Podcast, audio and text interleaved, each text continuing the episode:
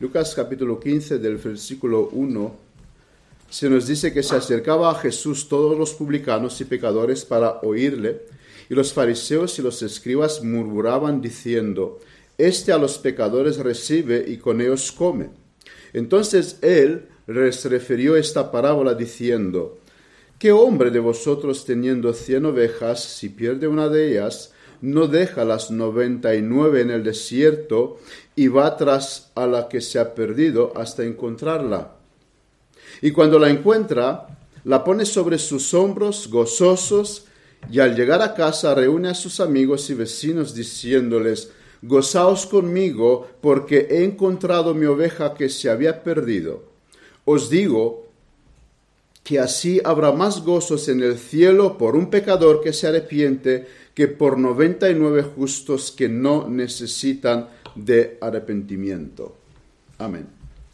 Eh, ¿Qué son las parábolas? Una definición que encontré dice que las parábolas son un recurso pedagógico que los maestros antiguos utilizaban para transmitir a los alumnos grandes verdades en relatos pequeños eh, tipo cuentos.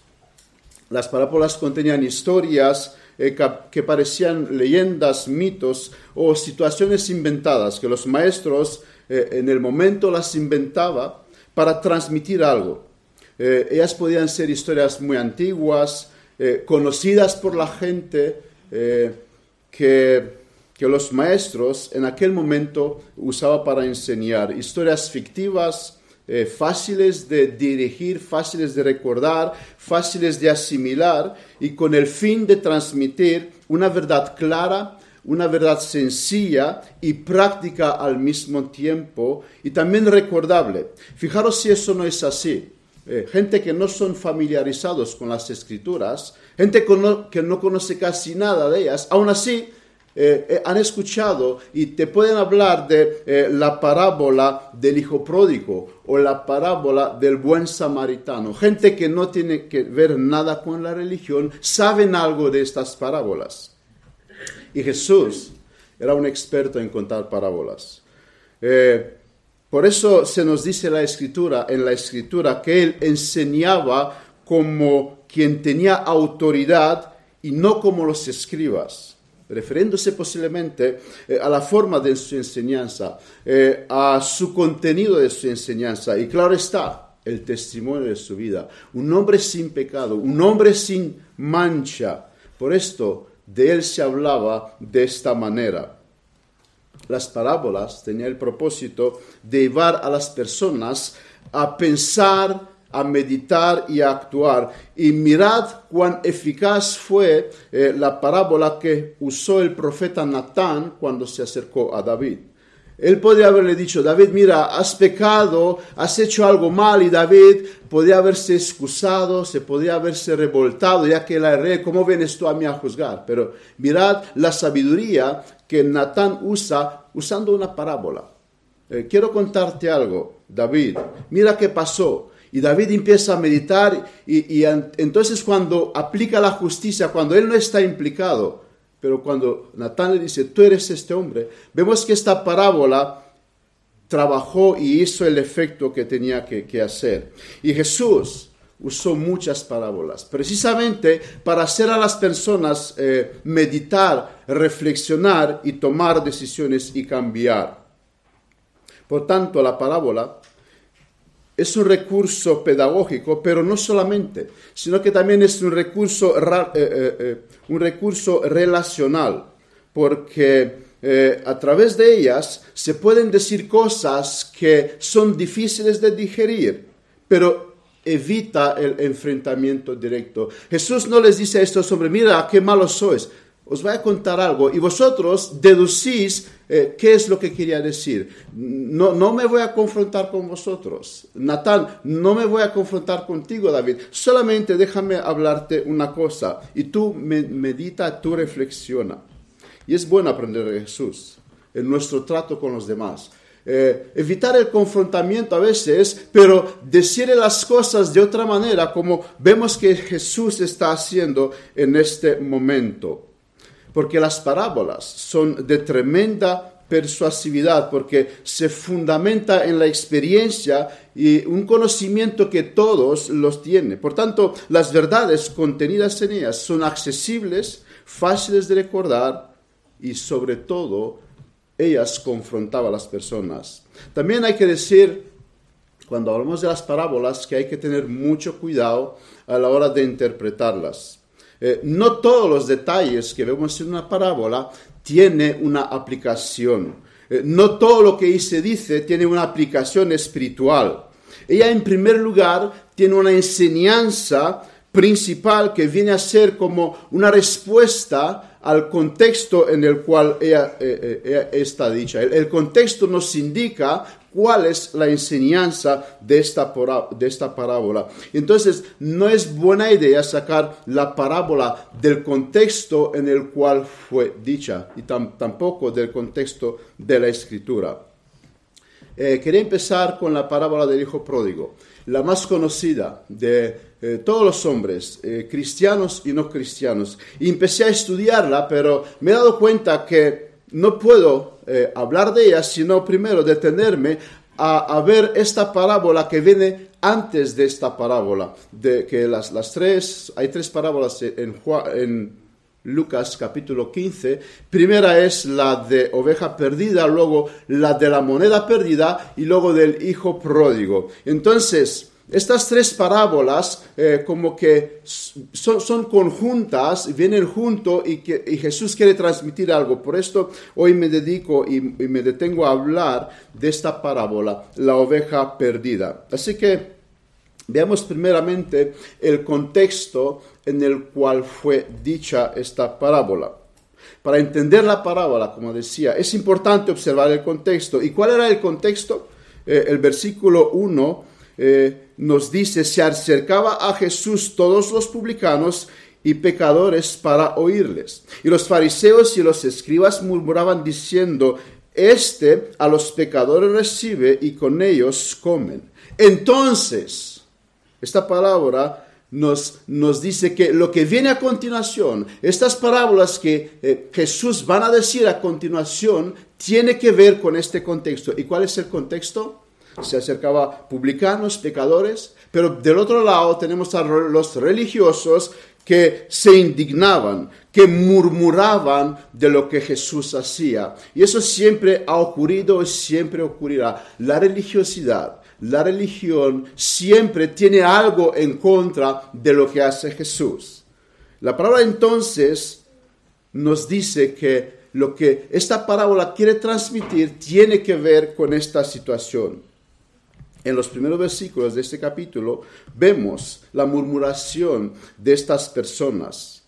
Cristo no solamente estaba rodeado de personas interesadas en él, también le seguían multitudes eh, de personas con otros intereses. Y entre ellos encontramos a estos religiosos de aquella época que lo más que hacían eran buscar tentar al Señor. Unos religiosos que se suponían que deberían conocer la voluntad de Dios, conocer eh, lo que Dios eh, demanda del hombre, pero parece que están demostrando todo lo contrario. Ellos, ellos se presentan como seguidores de Dios, como los que te van a explicar lo que Dios enseña, pero todo lo contrario de estos. Ellos serán eh, unas personas que presentaban a un Dios antigoso, eh, un Dios que quiere de ti que eh, cumplas la, la, ley y la tradición que ellos supuestamente han, han, escrito. Y, ellos eh, presentaban un Dios antigoso que, tenga, que, te, que, te, pedía que tengas una cara siempre triste en todo momento, que no te alegres, que no disfrutes de lo creado. Para ellos el gozo no podría ser relacionado con Dios. Su religión era como una carga pesada y se basaba en guardar la tradición que era lo más importante de todas las cosas. Aunque aún pasaba por, por, alto lo que Dios demandaba al hombre para poner la tradición eh, como el más importante, la más importante cosa que el hombre tiene que hacer. Y para ellos el gozo no se podía relacionar, con Dios. Por eso le sorprende a Dios que Él, eh, le sorprende a Jesús, la persona de Jesús, que Jesús no era como ellos. Él gozaba, Él disfrutaba, se sentaba en la mesa con los pecadores, comían con ellos y, todo esto a, ellos les indignaban. Y también ellos desechaban Desechaban a todos aquellos que no pensaban como ellos, que no actuaban como ellos, miraban con desconsideración a los demás. Se creían los únicos que agradaban a Dios, pero eran todo lo contrarios. Y ser expuesto al, verdad, al verdadero mensaje del Evangelio les hacía murmurar. En otras palabras, ellos no conocían a Dios ni lo que Dios espera del hombre. Y esto va hoy para muchos religiosos. Hay muchos que creen que agradan a Dios por tener una religión, pero en realidad les indigna el Evangelio. Ellos tienen una justicia propia, pero no conocen la verdadera justificación por fe. Se creen que agradan a Dios, se creen que están eh, en, los planes de Dios y, y están haciendo la voluntad de Dios, pero todo lo contrario, todo lo contrario. Y además, como los religiosos del tiempo de Jesús, como no entiende la obra de Dios, no le queda otra cosa que criticarla. Y, ellos no soportan lo que Jesús dice y hace, y por eso le critica. Eh, porque la falsa religión no soportará el mensaje verdadero del Evangelio. La gloria de Dios en la salvación no, esto los religiosos no lo pueden aceptar. No acepta que la salvación y que el hombre es el principal eh, enfoque del Evangelio. Y, no acepta que la gloria de Dios es lo más importante de todas las cosas. ¿Dios es soberano? No. El hombre es el centro del universo. Eh, el Evangelio gira alrededor del hombre, dicen ellos. Agradar a Dios no depende de lo que como, de lo que bebo. O sea, mi, religiosidad no agrada a Dios. Ellos no soportan que sus sacrificios, que esta ley que ellos inventaron, eh, no agrada a Dios. Y el mensaje de Jesús fue también eh, contra toda esta religiosidad. Leemos en Juan capítulo 5, versículo 18, por esto los judíos aún más procuraban matarle, porque no solo quebrantaba el día de reposo, sino que también decía que Dios era su propio Padre, haciéndose igual a Dios. ¿Ves? Podrían decir alguien, Jesús aquí no guardaba el día de reposo algunos podrían decir, pero no es esto lo que enseña la Escritura. Eh, sanar un enfermo en el día de reposo para Jesús era lícito, para su religión no era lícito. Por eso les acusaba eh, eh, estos religiosos a Jesús de quebrantar el día de reposo. ¿Por qué? Porque Jesús hacía cosas que para ellos no eran lícitos. La traducción romana en este versículo dice que Jesús desataba el día de reposo. Jesús vino a desatar al hombre de la carga de religión que la religión puso sobre sus hombros. Y esto le hacía murmurar a estos, a estos fariseos y a estos escribas. Y lo que viene a continuación es un mensaje que en primer lugar va dirigido a ellos. El sermón lo he dividido en, en cuatro puntos que veremos a continuación. En primer lugar, el gozo de Dios. Los religiosos criticaban a Jesús por lo que hacía y Jesús viene a decirles, se trata del gozo de Dios en salvar pecadores. Es como decirle, vosotros me acusáis por lo que hago, pero esto es el fin del Evangelio. Eh, Dios se glorifica, Dios goza cuando los pecadores son salvos. Y para explicar esto, Jesús les deja estas tres parábolas. Eh, es verdad, hermano, no, solemos pensar en Dios como un Dios de gozo. Y, debido a la falsa enseñanza de las muchas religiones, eh, pero todo lo que Él hace, Dios er, es para su gloria y para su propio gozo. Nos dice Jonathan Edward, el principal fin de la redención es el propio gozo de Dios. Dios no se goza en la perdición de los pecadores. Eh, en Ezequiel eh, vemos, eh, vemos esto en capítulo 33, versículo 11. Diles, Vivo yo, dice, dice Jehová el Señor, que no quiero la muerte del impío, sino que se vuelva el impío de sus caminos y que viva. Volveos, volveos de vuestros malos caminos. ¿Por qué moriréis, oh casa de Israel? Y, también eh, vemos en Deuteronomios 30 cómo Dios se goza eh, cuando el hombre anda en sus caminos. Eh, en el contexto de que si te arrepientas, Israel, luego viene, viene y dice el versículo, te hará Jehová tu Dios abundar en toda obra de tus manos en el fruto de tu vientre, en el fruto de tu bestia y en el fruto de tu tierra para bien, porque Jehová volverá a gozarse sobre ti para bien. Jehová se goza cuando tú te arrepientes, cuando tú caminas en sus caminos, cuando tú estás conforme al corazón de Dios. Para Dios es un motivo de gozo y es lo que Jesús le quiere transmitir a estos religiosos. Y esto nos muestra Lucas 15 en primer lugar, tanto en esta parábola como en las parábolas que viene a continuación, la moneda perdida y el hijo pródigo. Antes de que Lucas nos describa esta parábola, vemos a un Jesús tratando con los pobres, con los enfermos, con los publicanos, o sea, con la peble y no con los religiosos, no con la alta clase de, de la sociedad. Y él se acercaba a los necesitados, a los necesitados. Jesús quería hacer bien a aquellos que eran necesitados, porque Dios no es un Dios que quiere hacer eh, eh, mal, sino que es un Dios que quiere hacer el bien. Y él gozaba en hacer el bien. Dios, vemos más adelante, organiza un suculente banquete cuando un pecador viene a casa. Dios es un Dios que, que se goza y espera de nosotros que también gocemos junto con Él. Dios es un Dios de alegría.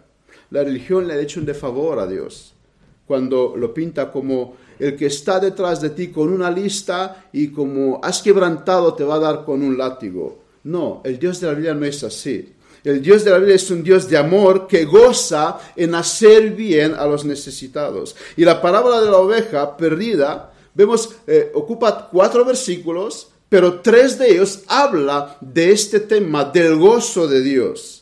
Eh, en el primer versículo nos habla rápidamente la historia, una oveja que se ha, que se ha perdido, eh, el pastor va y le encuentra. Para luego otros tres versículos eh, subrayando, matizando el gozo de Dios. Eh, el versículo 5 lo pone gozoso sobre sus hombros.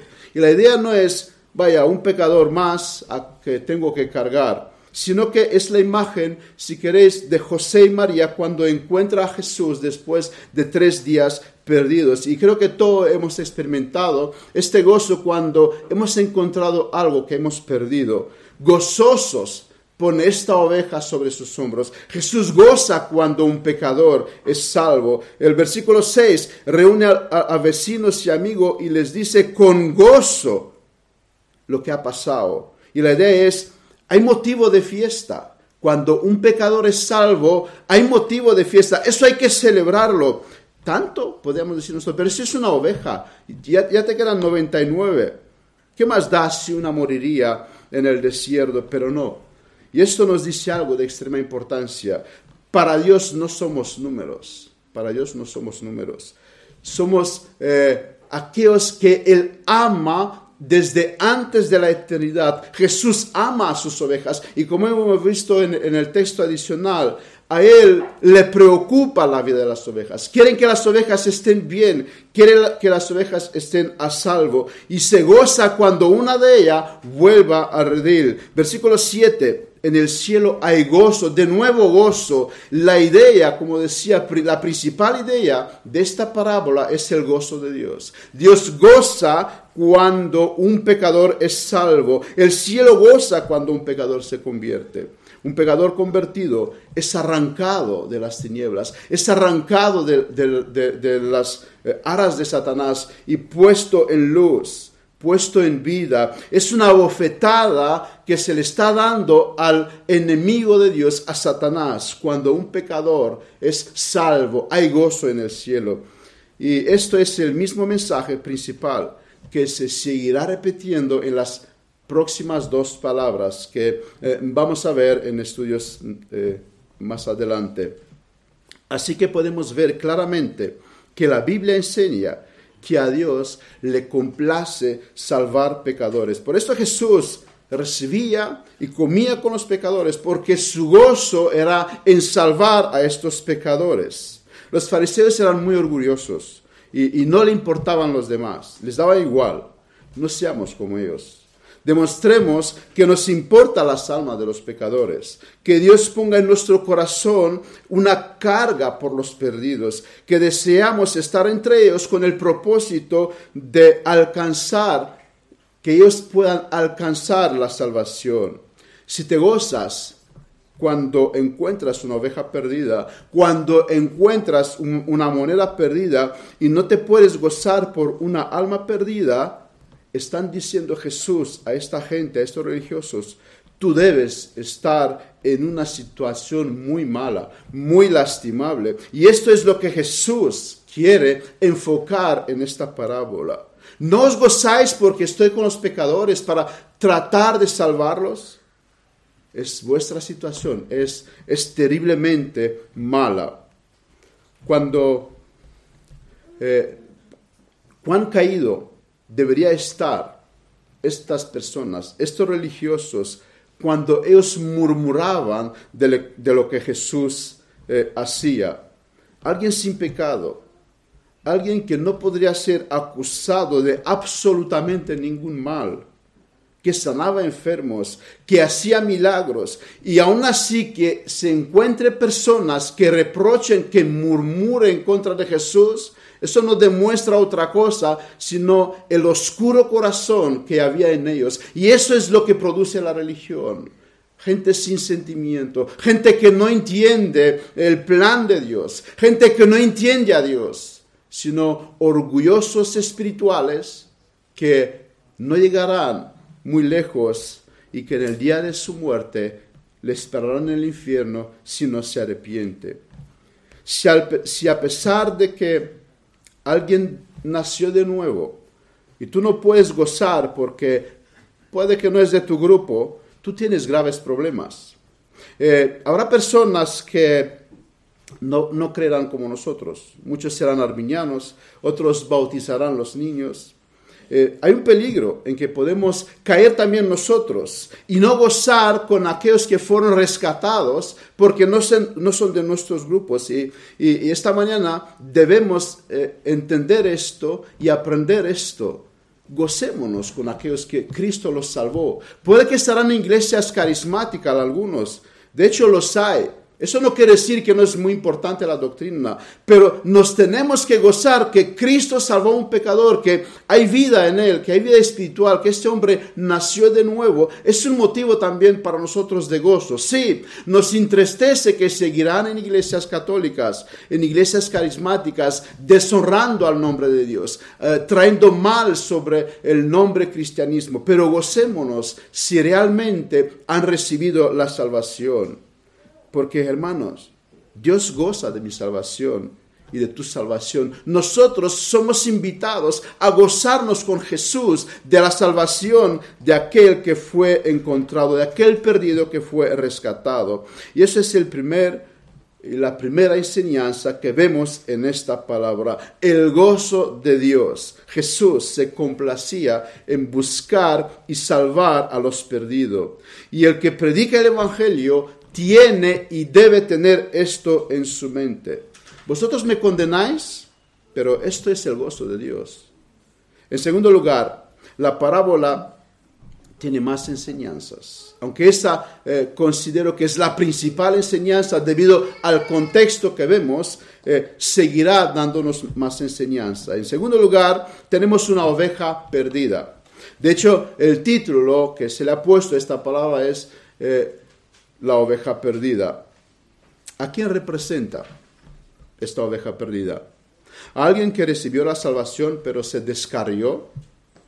¿O alguien que experimenta la salvación por primera vez? Eh, aquí buenos predicadores están divididos.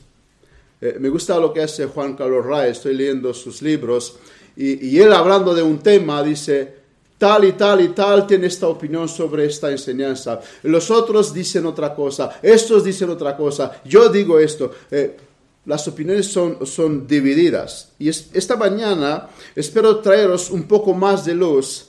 Eh, ¿A quién representa esta oveja? ¿Es uno que, un cristiano que se desvió? ¿O es uno que nunca ha conocido la salvación y recibe la salvación? Tenemos eh, otro texto que habla de la misma manera, casi, en, el Mateo 18, donde tenemos otra parábola de la oveja descariada. Y no uso eh, el texto paralelo porque, según mi entendimiento, no creo que es un texto paralelo, lo de, lo de Mateo 18. Y os voy a decir por qué. Creo que Mateo y Lucas no relatan el mismo eh, evento. Si vemos el contexto de Mateo, es diferente del contexto de Lucas. Mateo habla de un contexto de montes y nombra eh, y, nombra la oveja descariada. Para, para Mateo eh, la oveja es descariada. Pero en Lucas se nos habla de un contexto de desierto y nombra la oveja perdida. Mateo habla en un contexto de creyentes y la oveja es un creyente que tiene un momento de desviación, pero en Lucas la oveja perdida es un pecador que todavía no ha recibido la salvación. Así que, eh, ¿de qué habla aquí el texto? Cuando nos referimos a la oveja perdida, bueno, la respuesta, según mi entender, es dependiendo dónde leemos. Si leemos en Lucas, nos habla de una persona que recibe la salvación por primera vez. Si hablamos de Mateo, hablamos de un creyente que se descarió y Jesús le devuelve al redil. Y mirad si este matiz eh, eh, no es así cuando leemos también en el Ezequiel, el texto adicional que hemos leído. Ahí se nos dice en el versículo 4, eh, Dios contra los pastores les acusa de no volver al redir la descarriada ni buscáis la pérdida.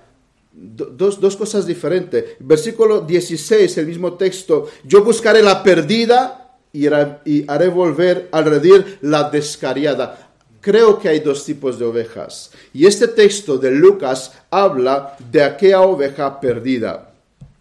De la oveja se nos dice que se perdió. ¿Qué significa que se perdió? ¿Cuándo se perdió? ¿Y cómo fue que se perdió? Enseguida lo, enseguida lo vamos a ver.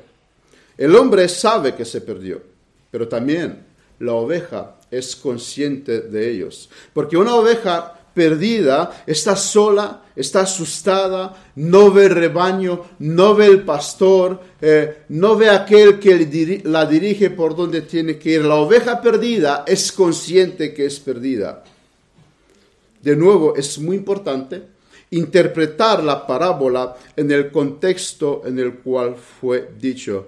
Recordemos, la murmuración de los religiosos ¿Por qué Jesús tú estás rodeado de pecadores? ¿Qué haces entre ellos? Antes de perderse, esta oveja estaba con las 99. Pero, ¿qué se nos dice de las 99? ¿A quién representa estas 99? El versículo 7. Son justos sin necesidad de arrepentimiento. Y la pregunta es, ¿hay alguien que es justo sin necesidad de arrepentimiento? ¿Y a quién representa a los 99? Sabemos que la respuesta es que no hay nadie. Pero ellos pensaban ser justos sin necesidad de arrepentimiento. Y ellos eran estos religiosos que eran justos sin necesidad, necesidad de arrepentimientos. Y la oveja perdida, hubo un tiempo cuando estaba entre ellos. Antes de perderse, estaba entre ellos, pero un día se perdió. ¿Qué significa? Volvemos a la pregunta, ¿cuándo se perdió la oveja? Y no se necesita de muchos estudios para entender y responder a esta pregunta. La, la oveja se perdió cuando ya no estaba entre las 99 ovejas. Y la respuesta es eh, sencilla, pero también es clave para poder entender esta parábola. La oveja concientiza su estado de perdición cuando se separa del rebaño. ¿Quién es el rebaño? Vemos eh, la llave de interpretación a la, parábola. Justos sin necesidad de arrepentimiento. ¿Y qué pasa con esta oveja? Hay un momento cuando sale de este rebaño, cuando ya no se ve justa sin necesidad de arrepentimiento. Se ve perdida, se ve sin pastor, ya no se considera perteneciendo al grupo del rebaño. Y en lo espiritual, cuando aplicamos esta parábola a lo espiritual, cuando una oveja eh, se descaría, eh, cuando una oveja es perdida, es cuando ya no descansa en lo que descansaba hasta entonces, cuando ya no se considera justa, sino que se ve perdida, cuando realiza que está en el peligro de muerte, cuando se da cuenta que no es como lo pensaba antes, cuando es consciente de su pecaminosidad. Eh, una oveja perdida es cuando realiza que sin una intervención de fuera está en peligro de muerte. Realiza que necesita a alguien que la pueda salvar, que la pueda rescatar, rescatar. Y es entonces cuando el hombre va por ella y la rescata. Se nos dice que las 99 fueron dejadas en el desierto. Y eso es lo que Cristo hacía. Él se ocupaba de pecadores perdidos y dejaba a un lado a los religiosos que no necesitaban arrepentimiento. ¿Vosotros no me necesitáis? Ahí os dejo, en el desierto. Voy por las que me necesitan, las que están perdidas. Y esto es el mensaje que Jesús transmitía a través de esta parábola. Pero no es el pastor eh, también pastor de las 99? Sí, en un sentido, Jesús es Dios de toda criatura y todo lo que hay en este mundo le pertenece, pero no en el sentido del pastor íntimo que Juan eh, nos deja ver en el capítulo 10. De nuevo, tenemos una parábola, una ilustración que nos quiere transmitir una enseñanza y no es bueno buscar sentidos a todos los detalles de esta parábola. Podemos entender que la oveja, a pesar de estar perdida, le pertenecía al pastor. Ella tenía dueño. Ella necesitaba ser encontrada. La búsqueda consta en predicar el Evangelio y cuando es encontrada consta en que el Evangelio le es aplicada y recibe salvación. ¿Quién son estas ovejas perdidas? No son todos los hombres que nacen en este mundo. Eh, también se nos dice que muchos son cabras. En Juan capítulo 10, como decía Jesús, hablando el mismo, en, el mismo lenguaje, nos dice, pero vosotros no creéis porque no sois de mis ovejas, como os he dicho. Los incrédulos de este mundo no son sus ovejas. No cualquier persona puede afirmar que es oveja de Cristo. No todo aquel que no necesita a Cristo para su salvación todo aquel que no necesita a Cristo para su salvación no es de su rebaño. La salvación consta que Cristo te encuentra, que Cristo te salve. Y las ovejas son todos los elegidos de Dios. Aunque nacen como ovejas perdidas, pertenecen a Cristo, son del rebaño. Cristo da su vida por ellas y un día el pastor lo encontrará. Puede que alguien diga, cuando escucha estas palabras, a mí Cristo no me encontró, eh, yo sigo perdida. Pero mi pregunta es, ¿de verdad te ves perdido? Escudriña bien tu corazón. ¿Acaso no descansas en tu justicia? ¿Acaso no, te ves eh, sin necesidad de arrepentimiento? Porque ten en cuenta, Cristo salva solo a los perdidos, a los 99 justos sin necesidad de, arrepentimiento son dejados en el desierto. Al menos que no te ves a ti mismo con necesidad de arrepentimiento, perdido. Y si descansas en otra cosa que no es Cristo, tú todavía no estás perdido. O, o mejor dicho, tú no te ves perdido aunque, aunque lo estás. Pero puede decir alguien, es el pastor que busca. Así que eh, no hago nada y espero que me encuentre. Pero mira lo que dice el primer versículo. Se acercaba a Jesús, todos los publicanos. Y Jesús estaba entre ellos. Ellos se acercaban a Jesús. Eh, esta parábola no nos dice, estás perdido, bueno, quédate tranquilo hasta que el Señor te rescata. Se acercaban a Jesús. Acércate a Jesús. Pero sobre todo no descanses en tu justicia, no descanses en tu religiosidad, no descanses en el hecho que tú no necesitas de arrepentimiento, porque mientras tanto tú te encontrarás en el grupo de 99. En nuestros días abundan los mensajes de falso evangelio y muchos son cristianos, muchos son considerados salvos, aunque nunca se vieron perdidos. Y esto porque salieron delante en una campaña evangelística o puede que dijeron una oración de fe, pero lo que se hizo con ellos no es otra cosa sino que engordar el número de 99, sobre las cuales hablaremos en el tercer punto. Las 99 ovejas dejadas en el desierto. Eh, ¿Quién son? ¿A quién representan estas ovejas? Hemos anticipado algo y nos detendremos un poquito más. Podemos pensar que ellas estaban bien, que todo respecto a ellas estaba en orden, pero mirad de, nuevo el versículo 7, que es la llave de interpretación a esta parábola. Os digo que así habrá más gozo en el cielo por un pecador que se arrepiente que por 99 justos que no necesitan de arrepentimiento. La oveja perdida es el pecador que se arrepiente.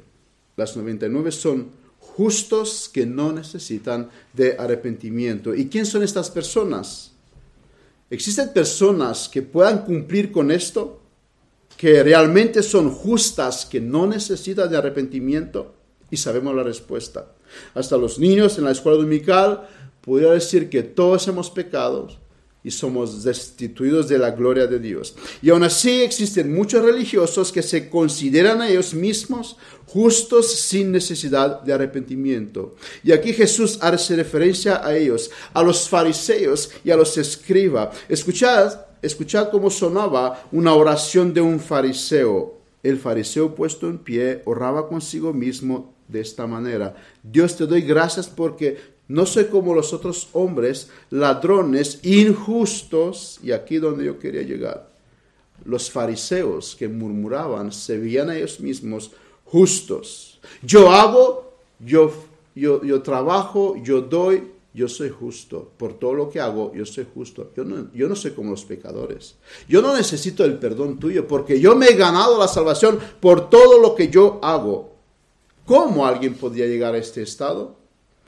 Eh, nos dice Pablo en Romanos, porque ignoraron la justicia de Dios y procuraban establecer la suya propia, no se han sujetado la justicia de Dios. ¿Quién son estos 99 ovejas? Son aquellos que tienen otra justicia, que se ven a ellos mismos justos sin necesidad de arrepentimiento. En otras palabras, sois vosotros, religiosos, que no conocéis lo que Dios dice. Ellos están en, desacuerdo con la enseñanza de Jesús porque Jesús les acusaba. ¿Qué está diciendo Jesús? Que el cielo no goza de lo religioso sin arrepentimiento, que su religión no tiene importancia, que más vale un pecador que se arrepienta que 99 religiosos sin esta necesidad. En el cielo no hay fiesta para la religión de los hombres que no necesitan a Cristo.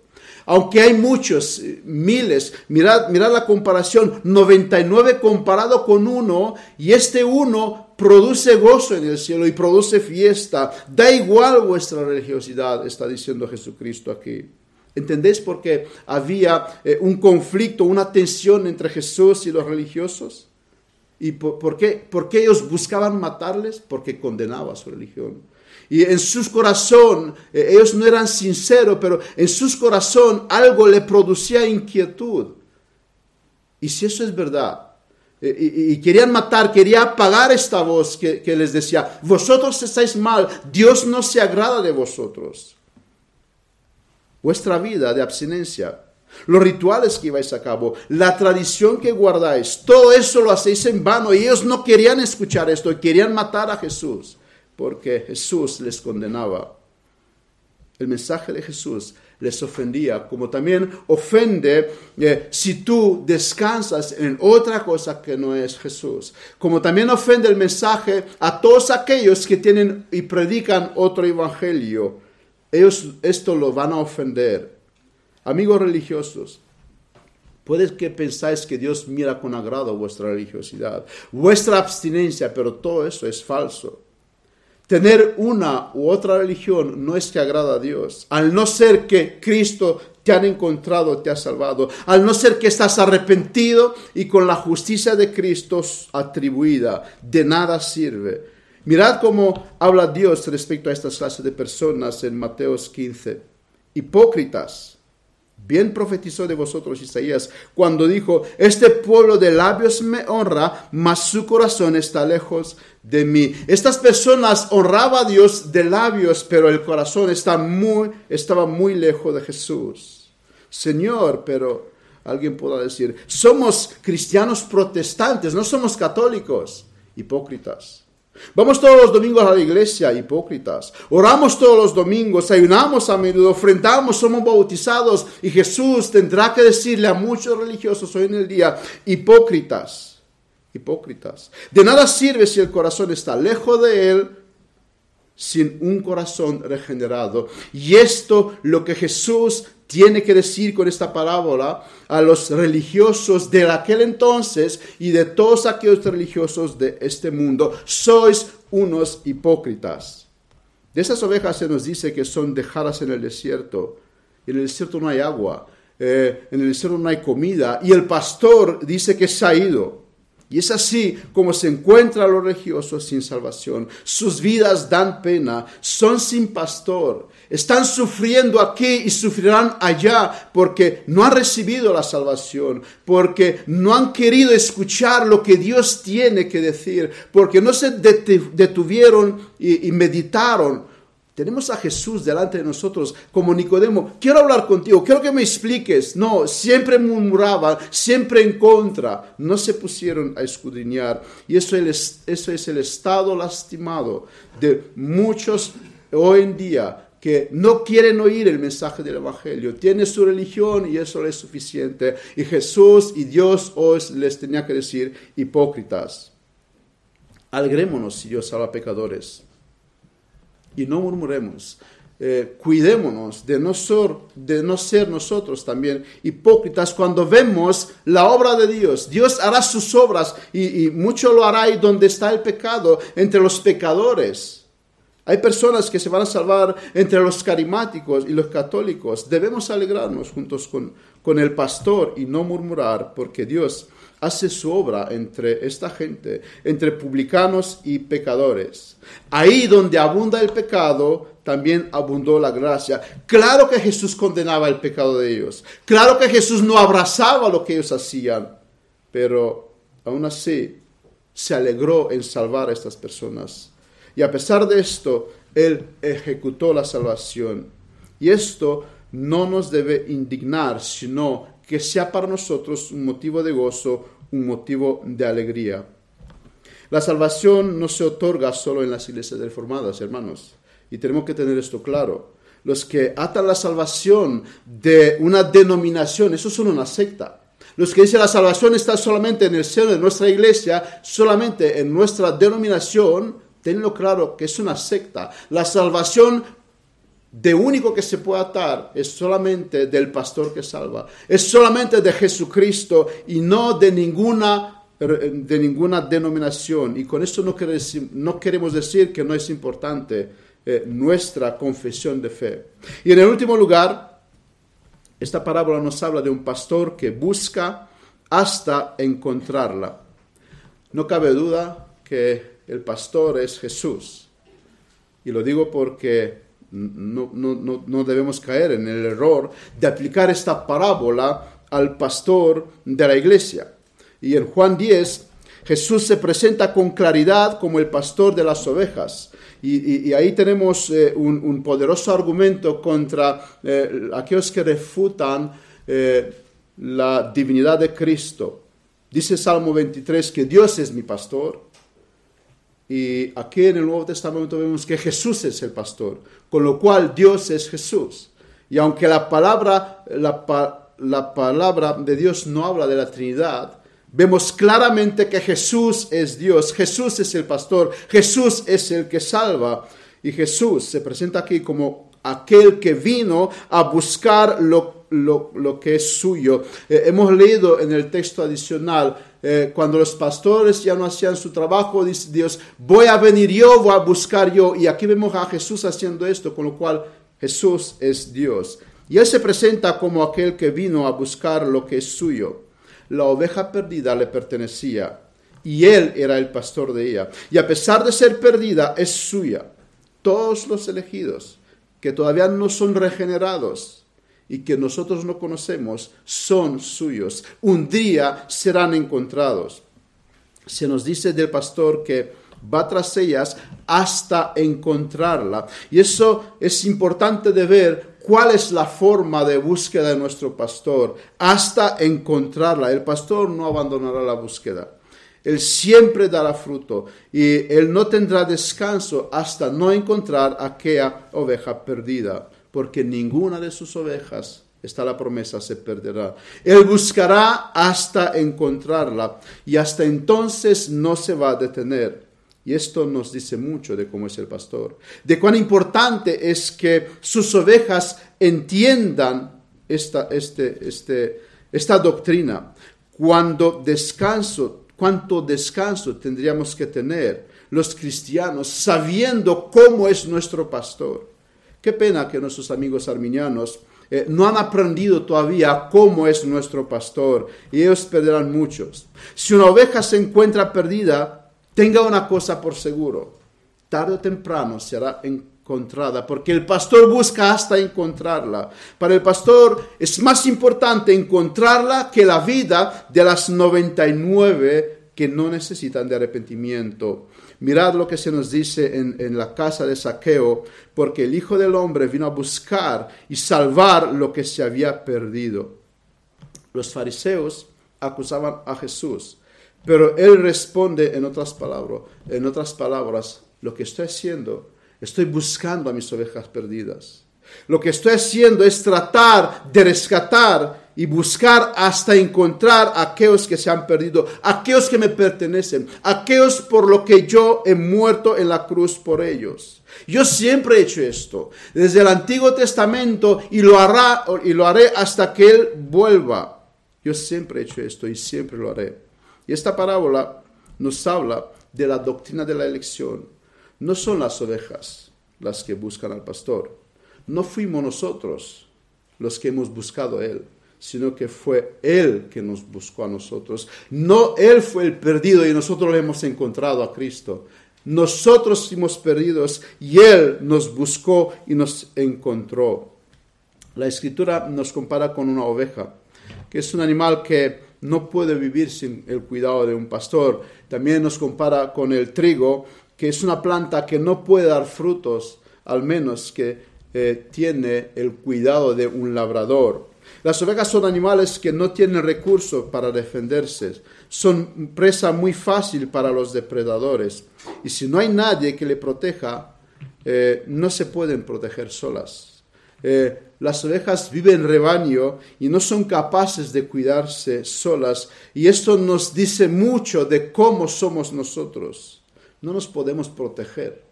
Si la salvación dependería de nosotros, todos acabaríamos en el infierno, porque no podemos defendernos de los lobos que vienen contra nosotros, al no ser que hay un pastor que nos defienda. Y también importante para muchos que hoy eh, son negligentes con las iglesias, las ovejas viven en rebaño, eh, viven junto, no viven solitarias. Y esto pasa en cuanto a lo espiritual. Por eso la escritura nos compara con las ovejas. Y el versículo 5, cuando la encuentra, la pone sobre sus hombros gozosos. Cuando la encuentra, la pone sus hombros. ¿Y cómo? Podría decir alguien, ¿el libre albedrío? Espera, Señor, eh, pero has preguntado a la oveja si quiere ser puesta sobre tus hombros. A lo mejor no quiere, a lo mejor quiere rechazar. ¿Cuán, absurdo sería eh, decir esto? ¿Cuán absurdo sería decir esto? Y aún así hay muchos que lo dicen. Estos días escuché un sermón de un buen hombre que decía, No sé por qué la gente se ofiende, eh, la gente defiende tanto, exige tanto el libre albedrío, porque cuánto sufrimiento, cuánto disgusto y males nos hubiéramos ahorrado si Dios actuase en nuestro lugar siempre. Ojalá que nunca podamos escoger nosotros, sino que Dios escoja para nosotros. Eh, es decir, ojalá que, que, nosotros no tengamos libre albedrío en nada y que es el Dios que escoja para nosotros, porque cuántos males nos hubiéramos eh, ahorrado si Dios hubiera escogido por nosotros, pero los males que tenemos es muchas veces porque somos nosotros que escogemos. Ojalá que eso sea cierto, que no tengamos en nada libre albedrío y que es Dios que escoge por nosotros. Yo no sé por qué la gente decía este pastor se ofende, porque eso es algo bueno. Dios sabe lo que es mejor para nosotros. Dios sabe lo que necesitamos y que sea Él que elija para nosotros. Y cuando la encuentra el pastor, no, la no, le muestre su enfado. La oveja eh, es puesta sobre sus hombros con gozo. Jesús goza, no la regaña. Todo lo contrario, le ofrece un lugar privilegiado sobre sus hombros. Ni siquiera tiene que esforzarse a caminar hasta el redil. Hasta el rebaño el pastor camina por ella. Y eso es un momento de intensa intimidad que hay entre el pastor y la oveja. Y es así, hermanos, como ocurre en nuestra salvación. Eh, los que habéis sido salvos, conocéis el primer amor. Cuando pienso en mi conversión, recuerdo aquella abundancia, qué intimidad con, el Señor, cómo oraba, cómo devoraba la escritura, cómo evangelizaba, porque es un momento de gran intimidad, hasta el rebaño, luego tendrá que caminar eh, bajo la guía del pastor, pero, pero, hay un momento cuando la oveja es llevada sobre los hombros del pastor, y eso es lo que ocurre en la salvación. Como veremos más adelante, el primer amor es una gloriosa fiesta que Dios organiza para nosotros y cómo, cómo devoramos todo lo que, lo que hay de Dios. Eh, eh, en, mí, eh, cuando, cuando yo me convertí, hermanos, hasta las iglesias católicas me iba durante mi descanso donde trabajaba para escuchar que se habla de Dios. En mi ignorancia, aún ahí quería escuchar hablándose de Dios en una iglesia católica. Los creyentes te contarán con gozo sobre cómo fue cuando el pastor los encontró. Parece que no existe otro en el mundo, sino un pastor y una oveja. Ella es sentada sobre sus hombros. Parece que en aquel momento el pastor ya no tiene otras ovejas. El pastor es solamente para, para mí. Me, me dedica toda su atención y es así como ocurre la salvación. Este acto muestra el efecto que el pastor tiene para con nosotros un pastor que nos ama, un pastor que se goza por nosotros. O si pudiéramos ver el afecto que nuestro pastor tiene para con nosotros. Él nos, asienta sobre su hombros. Ayer hablaba con un compañero de trabajo y le decía, yo soy convencido de lo que creo. No lo mismo me podía decir él. Y esto porque eh, les decía a mis hijas hoy viniendo en el coche, porque hubo un momento en mi vida cuando el pastor me sentó sobre sus hombros. Soy cristiano porque conozco a Dios, porque ha habido un momento cuando el buen pastor te rescata, te sienta sobre sus hombros. Todas las demás creencias, todas las demás religiones son porque ellos piensan, ellos eh, quieren que no haya Dios, eh, para así hacer lo que les da la gana, pero no están muy seguros no, no tienen fundamento, no tiene argumentos. Nosotros los cristianos, los que fuimos rescatados, somos cristianos en primer lugar porque hubo un momento cuando el buen pastor nos rescató, nos dio vida. Y sé que me escuchas muchas personas que no han experimentado esto y quiero inquietarles. Es un maravilloso momento cuando el pastor te pone sobre sus hombros. Esto porque todavía no ha ocurrido es porque todavía no te ves con esta necesidad. Esto porque todavía descansas en tu propia justicia y te es muy difícil reconocerlo. En conclusión, terminaré con una pregunta a la que debemos reflexionar seriamente. ¿Soy de entre las 99 o de la oveja perdida y encontrada por el pastor? Puede que llevas muchos años en la iglesia crees que eres mejor que muchísimos de tu alrededor, ya que no eres católico, ya que no eres idolátrico como ellos. Y esperas ir al cielo porque tienes una buena religión. Pero amado, déjame decirte algo, seriamente en esta mañana. Si nunca te viste como perdido, si nunca el pastor te tomó sobre sus hombros y sentiste el alivio de la salvación, si nunca experimentaste el arrepentimiento como una obra sobrenatural, sobrenatural de la gracia en tu corazón, tú eres un fariseo. Tú no te ves perdido. Tú descansas en tu propia justicia. Tú no ves la necesidad de arrepentimiento porque para todos tú tienes una excusa pero tú no, tú no lo quieres reconocer. Y eso es lo más imposible que un hombre pueda hacer. Reconocer que es un fariseo. Eso, eso no lo va a hacer nadie. Harás cualquier otra cosa que admitir esto. Y eso es lo último que podrás hacer. Pero lo último que podrás hacer, que digo, es imposible. Es imposible que un fariseo se da cuenta de su fariseísmo.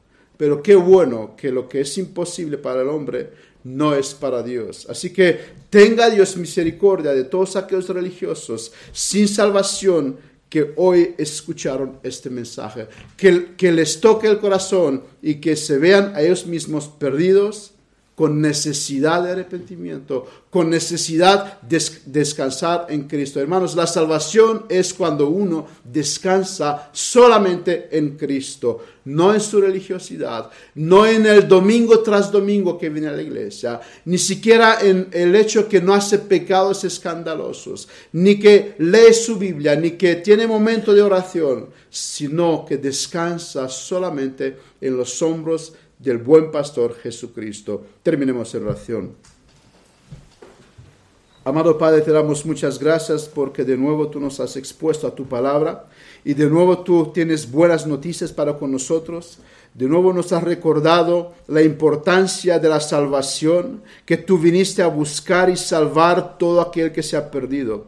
Ayúdanos, Padre, a ser eh, de reconocimiento por tu misericordia, de ser gozosos porque tú nos has salvado. Y también oramos, Padre, para aquellos que todavía siguen descansando en su justicia, siguen descansando en su religión, que puedan entender que sin Cristo no hay salvación. Padre amado, rescata a aquellos perdidos que están a nuestro alrededor, rescata a aquellos que están sin salvación hoy en día y hoy en este mismo lugar, porque sabemos, Padre, que están entre nosotros, pero también sabemos que tú buscas hasta encontrar a aquel que se ha perdido. Así que ojalá hoy salgan alguien de aquí viéndose perdido y luego ser encontrado por Jesucristo. Gracias te damos porque una vez más nos has hablado, porque nos has permitido abrir las escrituras en paz en un país donde tenemos paz y libertad. En el nombre de Jesús. Amén.